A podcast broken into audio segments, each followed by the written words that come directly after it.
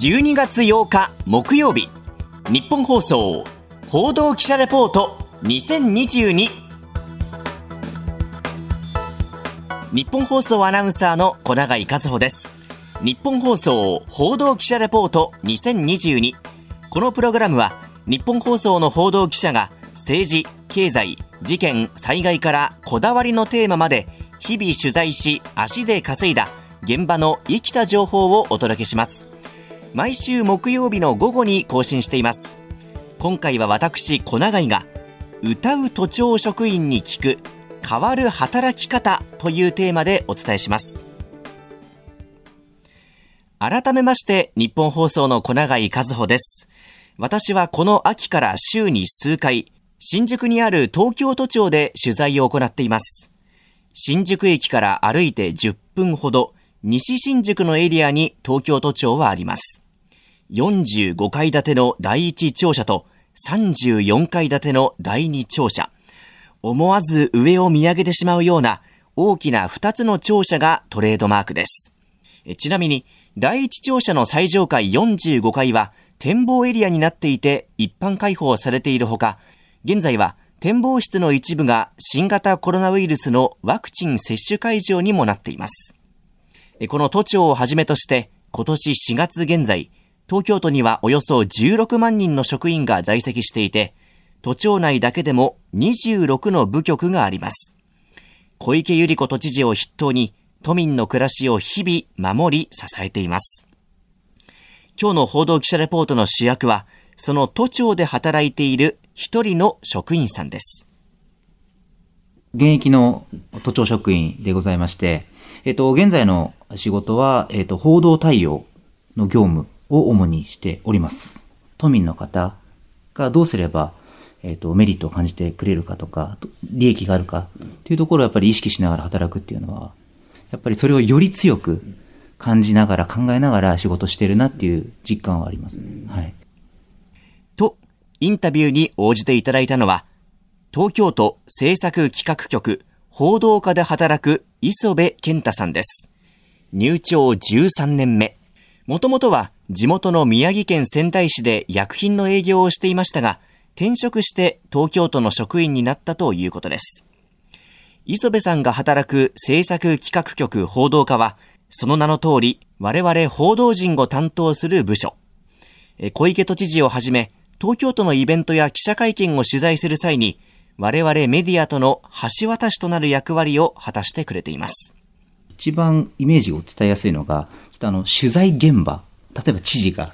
イベントだとかにまあ出向いた時に一緒にまあついていって、まあ、その取材現場を設定したりとかですね、まあ、準備とか進行を一部させてもらったりとか、実際にその取材の現場に行って、そういった場面がニュースとなり、報道されることがやっぱり一番頑張ってよかったなって思う瞬間ですかね。で、逆に大変なことは、やっぱりまあこれはあの報道という性質上仕方ないと思うんですけど、土日とか時間を選ばず、その情報発信とか、そういうものがあるっていうとこですかね。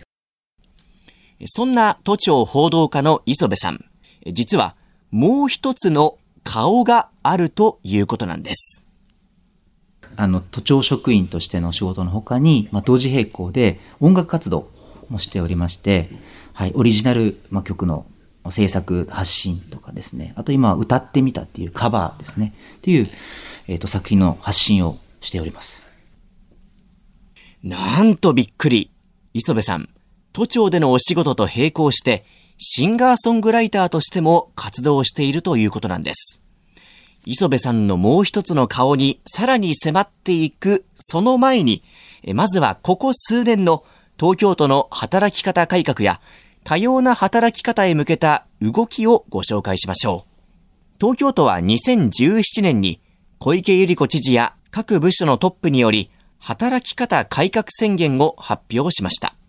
職員が生き生きと働いて、都政を前進させることを目的に、長時間労働を防止したり、育児と仕事が両立できるよう、休暇制度を見直すなどといった取り組みを進めてきました。また磯部さんによりますと、新型コロナウイルス化に見舞われた2020年頃から、テレワークやオンライン会議の活用も増え、働き方の変化がより一層進んだ実感があるということです。また、出社する時間、退社する時間を柔軟にフレックスに動かせる機会も多くなったということで、磯部さんの音楽活動のしやすさにも影響がありました。もう非単位で、今日はまあ7時半出勤、明日は10時出勤、明後日はまあ10時半出勤とか、そのぐらい細かくできてるし、実際やってるって感じですね。磯部さんがもう入庁された時にはいや、当時はやっぱりあんまりなくて、やっぱり9時から5時45分っていうのがやっぱり基本にあって、ほぼやっぱりそこの時間帯で働いてる人が大部分を占めてた。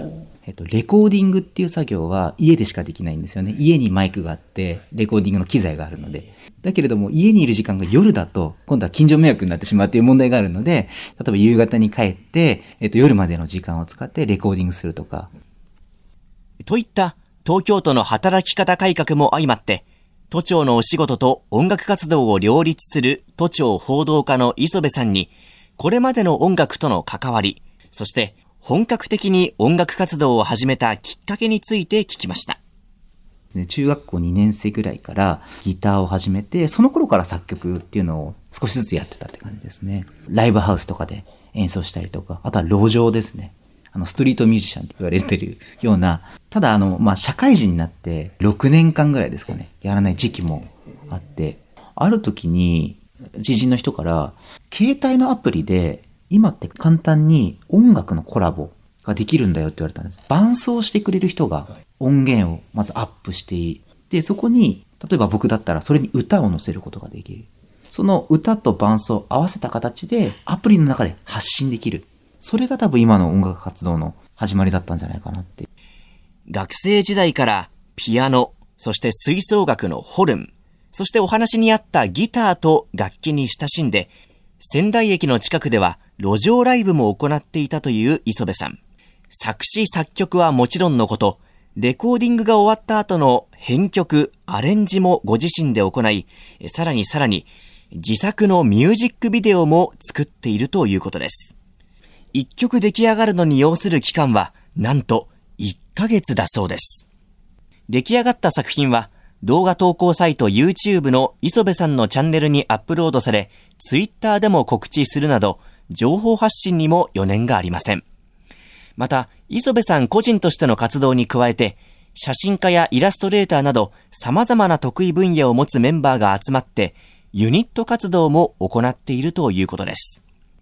東京都の職員としてのお仕事も通常通り行いつつ、音楽活動との両立、さらには二人のお子さんを育てる二児の父でもある磯部さん。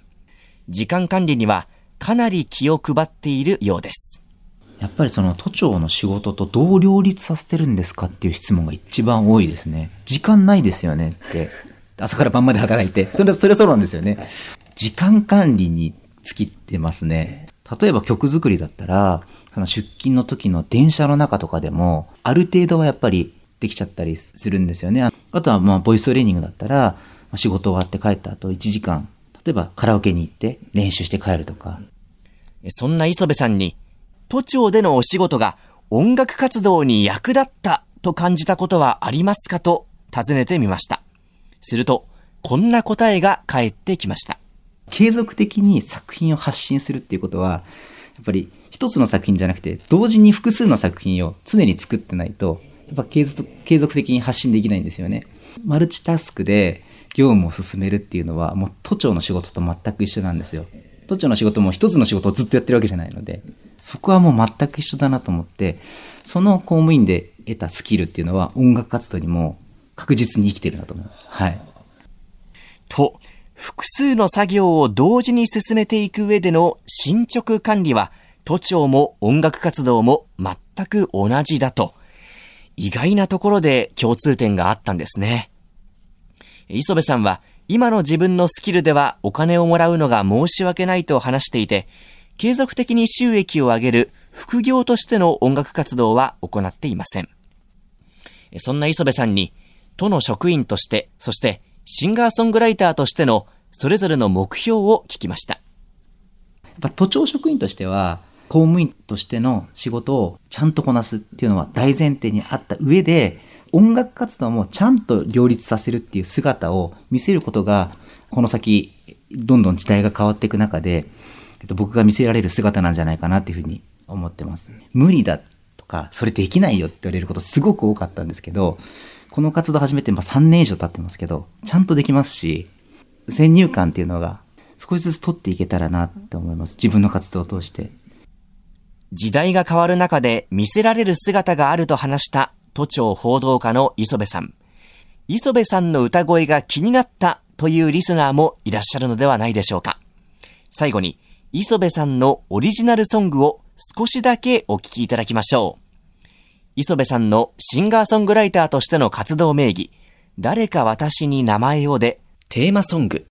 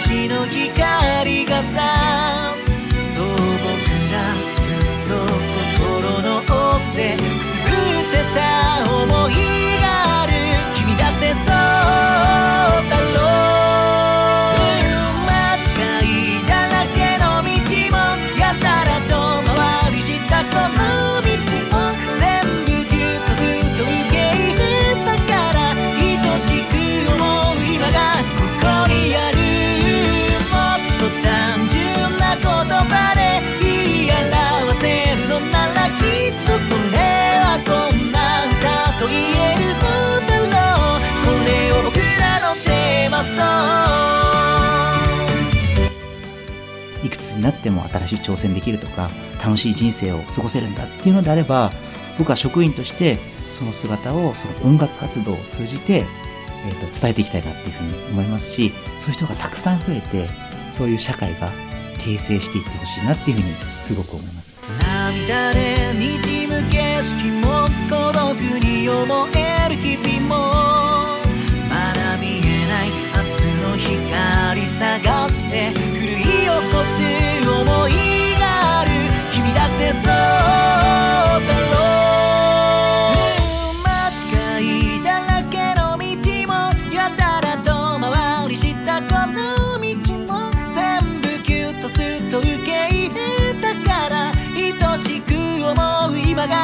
がここにある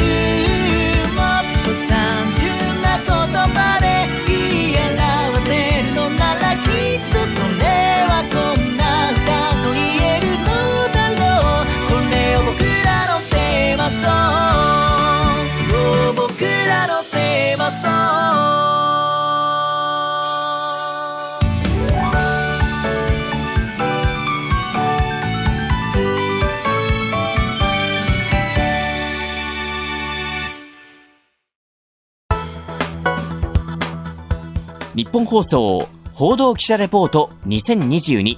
次回は畑中秀也記者がお送りします。今回の担当は日本放送アナウンサーの小永井和穂でした。